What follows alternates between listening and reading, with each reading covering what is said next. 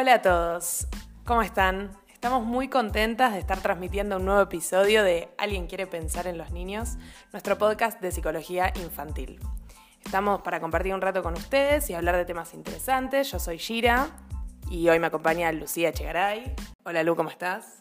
Hola Gira, muy bien, muy entusiasmada. Creo que vamos a hablar de un tema muy importante para muchos padres y madres. Sin dudas, hoy vamos a estar hablando sobre alimentación y en particular sobre trastornos de la conducta alimentaria, que bueno, es un tema muy importante que afecta tanto a niños como a adultos. Y para estar bien informadas tenemos a nuestra invitada especialista, Ana Maglio. Ana es directora en Fundación ETSI, equipo de terapia cognitiva infanto-juvenil, doctora en psicología por la Universidad de Buenos Aires, profesora adjunta en Universidad Favaloro y docente regular de la Universidad de Buenos Aires.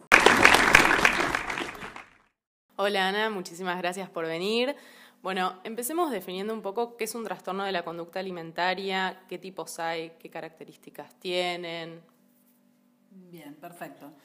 Eh, bueno, básicamente un, trastorno alimentario de la conducta alimentaria es una alteración en la manera en la que comemos o en la manera en la que nos relacionamos con la comida eh, que, está, digamos, que esto se debe a una intensa insatisfacción con nuestra imagen o un miedo también muy intenso a engordar. Esto es muy importante porque lo diferencia de otro tipo de problemáticas vinculadas a la comida, como la alimentación selectiva, eh, otros cambios en nuestra conducta alimentaria, pero que no se deben al miedo a engordar o a una problemática con nuestra imagen.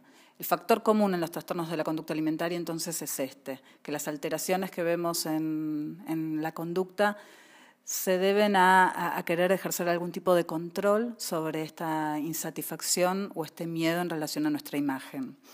Em, típicamente, digamos, lo que, vamos a observar es que las personas empiezan a reducir la cantidad de, las personas, los, niños, los adolescentes, empiezan a reducir la cantidad de comida que consumen. Típicamente se inicia con una dieta restrictiva, a veces es algo más hablado y abierto o a veces es algo que no, que no comunican, pero que empiezan a, restringir o a seleccionar alimentos que consumen, empiezan a seleccionar aquellos alimentos que consideran que tienen menor carga calórica, que menos los van a hacer engordar. Em, y el objetivo de esto es bajar de peso o controlar el peso. Em, esto empieza a generar a su vez un, efecto de, miedo cada vez más intenso a ingerir estos alimentos que empiezan a ser alimentos prohibidos o alimentos que no se consumen eh, y va haciendo que cada vez se los evite más. Esto empieza a extenderse y a incluir a grupos cada vez más grandes de alimentos. Em, entonces empieza a, llegar un punto en donde esto empieza a, generar efectivamente una pérdida del peso o empieza a ser notorio para los demás. Si la persona logra sostener esta restricción alimentaria, y digo si logra sostenerlo porque no es fácil y de hecho te diría que, hay que tener cierta predisposición genética para poder sostener una conducta restrictiva eh, en algo tan importante y tan instintivo como alimentarnos, si logramos sostenernos, efectivamente em, lo que se va a ir observando, lo que los padres pueden ir observando es una pérdida eh, en el peso del niño o del adolescente. Em, y esta pérdida de peso es uno de los principales riesgos para la salud que tienen estos trastornos, especialmente en niños y adolescentes que se encuentran en desarrollo. Y te hago una pregunta, ¿qué pasa cuando no se puede sostener esta restricción?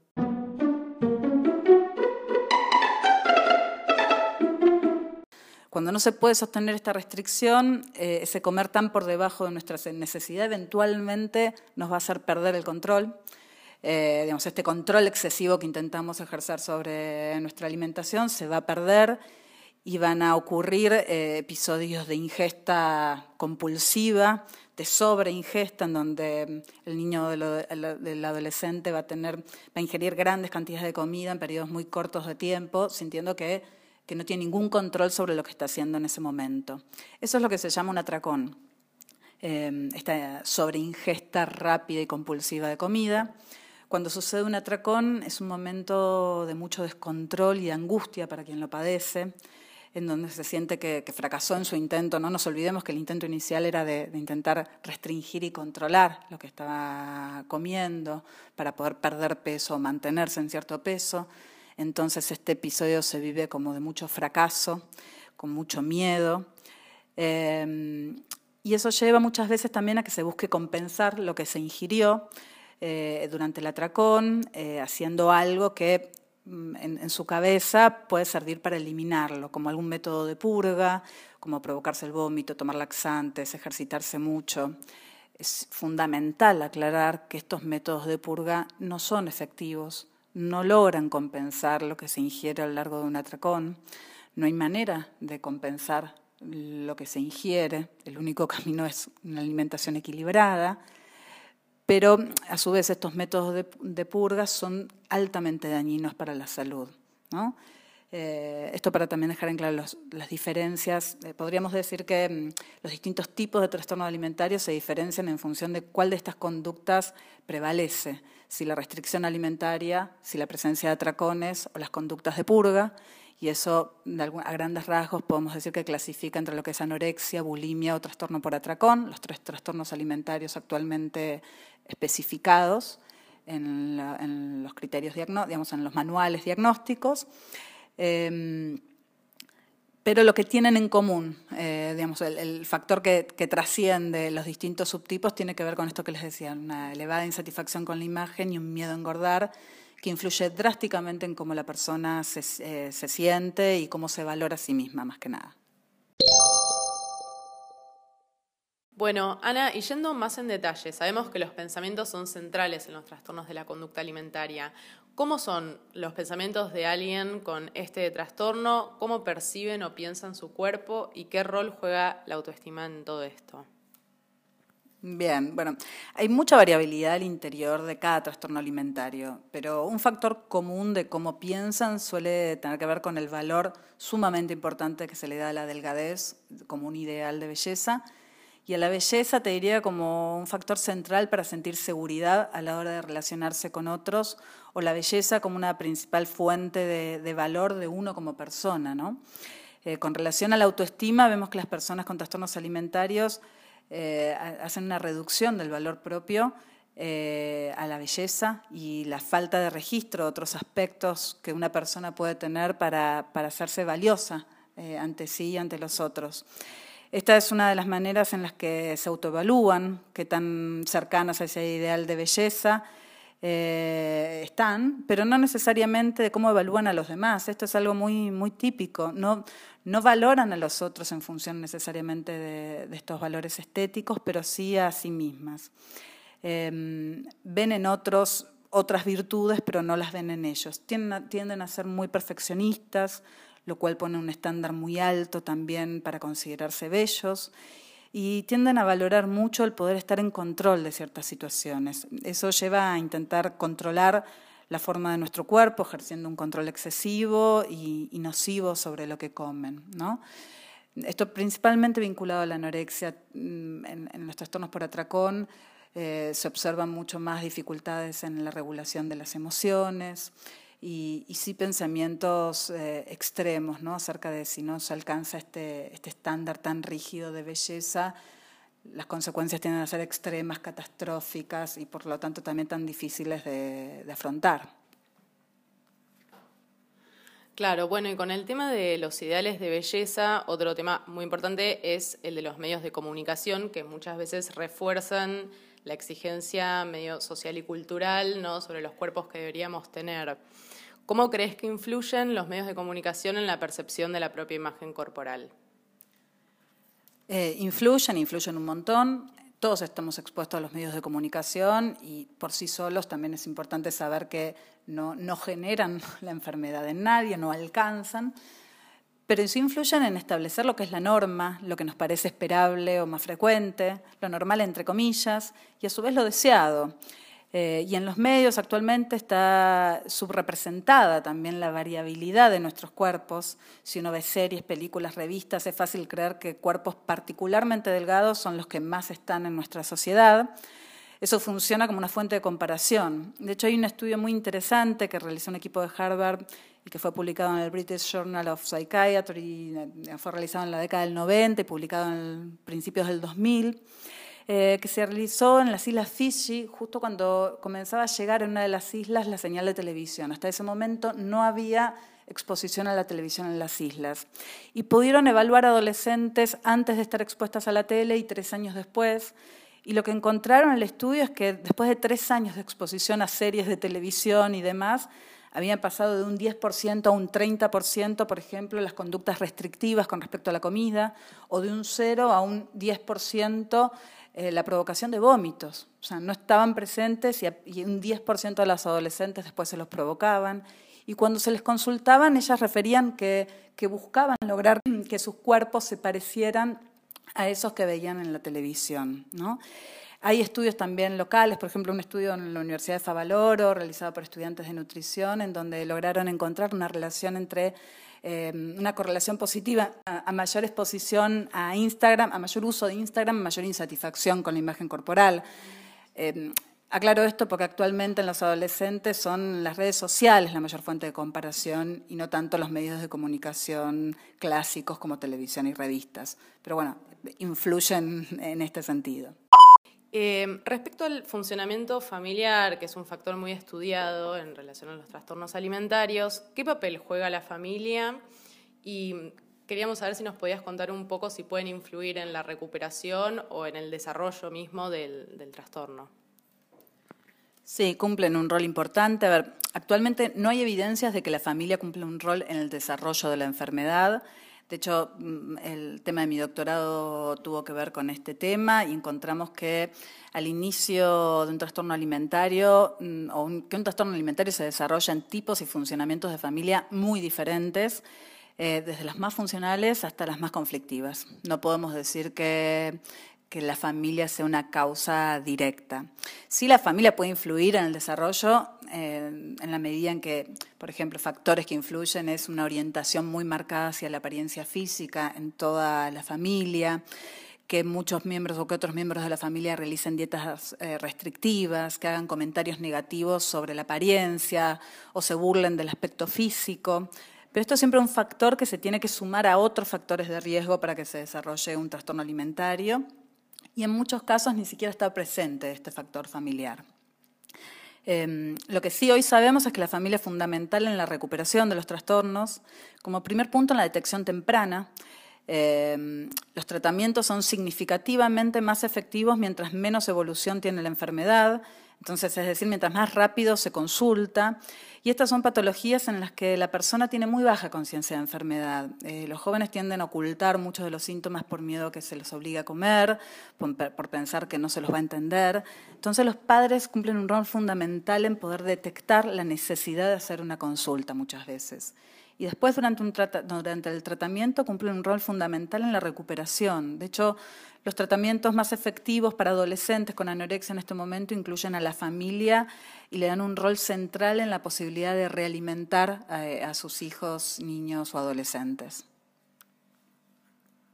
¿Y cuál sería tu sugerencia para familiares de adolescentes con trastornos alimentarios? Y lo primero que les digo es que es necesario entender que los trastornos no son, estos trastornos no son una enfermedad que nos agarra por ser superficiales, ni que porque mm, queremos, eh, que la delgadez no queda en lo superficial de la estética, sino que se deposita en esa imagen cosas valoradas y necesarias para todos los adolescentes o niños, como la seguridad de ser querido, valorado, de gustar, de valer. Eh, creo que esto es importante comprender esto para no subestimar y para poder también poder pensar de qué otras maneras o por qué otras vías se puede lograr esto, que no sea a través de conductas que deterioran o ponen en riesgo nuestro físico. Eh, y en la adolescencia en particular tuvimos todavía menos oportunidades de ver por qué otros medios podemos alcanzar esto. Así que esto es algo que siempre me interesa charlar con los padres desde el inicio. Bueno, muchas veces al trastorno se lo reduce como a un simple capricho, ¿no? Él no come porque no quiere, como si fuera una cuestión de voluntad incluso. Eh, ¿Escuchás esto en el consultorio? Sí, en general hay como baja comprensión, primero de que es una enfermedad y que como cualquier otra enfermedad uno no elige eh, realizarlo. Quizás eh, lo que uno eligió fue mm, comenzar una dieta, como bajo la creencia que es una manera de manejar nuestro peso. Ahora, una vez, digamos, hay muchas evidencias que la propia restricción en la alimentación, estar subalimentado, empieza a generar cambios en nuestro cerebro que son absolutamente involuntarios y imposibles de modificar si no es realimentándonos. Entonces, eh, una vez que, hay, eh, que alguien está por debajo de la ingesta diaria de alimentos, empiezan a suceder un montón de cambios que es necesario frenar y que son absolutamente involuntarios y que solo se pueden frenar a través de la realimentación. Bueno, Ana, una última pregunta. ¿Podrías contarnos sobre el tratamiento para estos trastornos? Sabemos que hay distintos enfoques, pero quizás puedes contarnos cuáles tienen más evidencias y en qué consisten. Sí, actualmente para niños y adolescentes, em, con respecto a la anorexia, la terapia con más evidencia de efectividad es la, que se llama terapia basada en la familia. Em, que es justamente un tipo de terapia, no es una terapia familiar, sino que enfoca a la, familia como un, recurso fundamental para la recuperación y consiste en ir intercalando, pero en, tener sesiones familiares en las que se, van, se va orientando también a los padres acerca de cómo lograr esta recuperación en, su hijo o hija. Y para lo que son los trastornos por atracón la bulimia nerviosa, los... Eh, el tipo de tratamiento mm, que muestra mayor efectividad es la terapia cognitivo-conductual extendida, eh, que, mm, que mm, digamos, parte de la base de poder comprender eh, el, circuito eh, en el que entra, en el circuito de restricción, pérdida de control, atracón y, purga o malestar emocional para a partir de eso implementar estrategias cognitivo-conductuales para poder hacer algo diferente con el trastorno. ¿Y este tipo de cuadros se curan? Sí, eh, como todos los tratamientos con los que contamos no son efectivos para todas las personas, obviamente depende de varios factores como la cronicidad, severidad, el apoyo familiar y social, eh, como factores importantes que influyen en la recuperación, pero podemos afirmar que entre aproximadamente dos tercios de los pacientes con estos trastornos eh, mm, pueden recuperarse eh, asistiendo al tratamiento indicado. Bueno, muchas gracias Lu por entrevistarla. Ana, muchas gracias por tus respuestas. La verdad que queda muy claro. Yo quería hacer una pregunta antes de cerrar. Em, Quería saber si desde tu punto de vista se pueden prevenir estos trastornos y si hay algunas conductas eh, a modo de alarma que quizás los padres que están escuchando pueden identificar y eventualmente consultar y demás. Eh, y cómo sería la prevención. Bien, eh, sí, a ver. Por un lado, desde que nuestros hijos son chicos es importante para prevenir trastornos alimentarios una buena educación alimentaria en, una alimentación equilibrada, sin restricciones y el desarrollar una vida activa no sedentaria, porque mm, la obesidad es un factor de riesgo, el sobrepeso es un factor de riesgo, principalmente para el, el, inicio de una dieta. Y si hoy lo que sabemos es que el inicio de una dieta en la infancia o adolescencia es un factor eh, desencadenante típico de los trastornos alimentarios. Entonces, no indicamos, no, recomendamos la realización de dietas restrictivas, sino un aprendizaje de una alimentación que permita mantener un peso estable. ¿no? Em, eso por un lado. Por otro lado, reducir o eliminar las conversaciones y las críticas sobre el cuerpo es algo que, se muestra como, como un factor de riesgo y que reducirlas puede prevenir. Em, sobre el cuerpo propio. Tendemos a lo mejor a ser eh, muy críticos sobre nuestro cuerpo, muchas veces a hacer muchas verbalizaciones sobre la insatisfacción sobre nuestro cuerpo. Y eso va modelando a nuestros hijos, por un lado, el valor que le damos a la estética, el valor que eso tiene sobre la autoestima de alguien, naturaliza el hecho de tener esa mirada crítica sobre nuestro cuerpo o sobre el de otros desde ya que estar atentas a estas críticas sobre nuestros hijos, pero mucho más atentos porque suele ser algo más solapado cómo hablamos de los personajes que vemos en la televisión, en las revistas, de las personas con las que nos cruzamos eh, en relación a, sus cuerpos. Eh, también algo importante es saber que en la etapa prepuberal y puberal las personas necesitamos incrementar nuestra grasa corporal para poder desarrollarnos. Típicamente vemos que en estas etapas los chicos acumulan grasa, los padres a lo mejor notan que sus hijos se preocupan o ellos se preocupan, piensan en que esto va a ser un, incremento lineal a lo largo del tiempo y entonces comienzan a hacer dietas eh, en este momento y es una situación de altísimo riesgo, ¿no? Entonces estar atento a que esto es algo natural, que luego esa, esa grasa corporal se va a redistribuir, va a permitir crecer, que es natural y necesario, ¿no? Eh, y señales para estar alertas, eh, una elevada insatisfacción con la imagen corporal es una señal para estar alerta.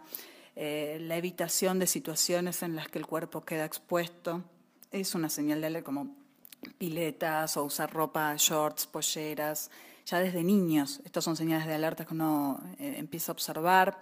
la evitación de ciertas comidas dividir un plato en tantas partes, cortar pedazos tan chiquititos que después vemos que, del plato que se sirvió se comió una mínima parte y después son todos restos mm, desparramados por el plato.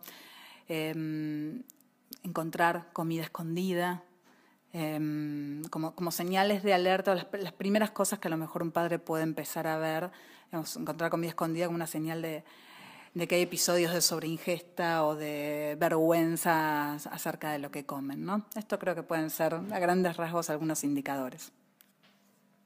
Buenísimo. Y antes de despedirnos, ¿hay algo que no te hayamos preguntado, que quieras agregar, que nos quieras comentar? Em, no, bueno, esto de que cada vez se, está observando un inicio más temprano en estos trastornos que si bien hay una sumatoria, un montón de factores que a lo mejor como, como padres o como sociedad no podemos influir y que siempre va a haber un porcentaje de personas que pueden sufrir estas patologías, lo que hagamos como familias y como sociedad con relación a, un cambio de, cultura en relación a, la belleza y a la delgadez, en particular dentro de la belleza, creo que puede poner ese, ese grano de arena. Bueno, ahora sí, Ana, muchas gracias por tu visita. Esperamos que los oyentes hayan disfrutado y aprendido. Y bueno, si tienen alguna duda sobre el capítulo, sugerencia y demás, nos pueden escribir al mail podcast.alguienquiere.gmail.com y les vamos a estar respondiendo por ahí. Muchas gracias a todos. Esto fue Alguien quiere pensar en los niños. Nos vemos la próxima.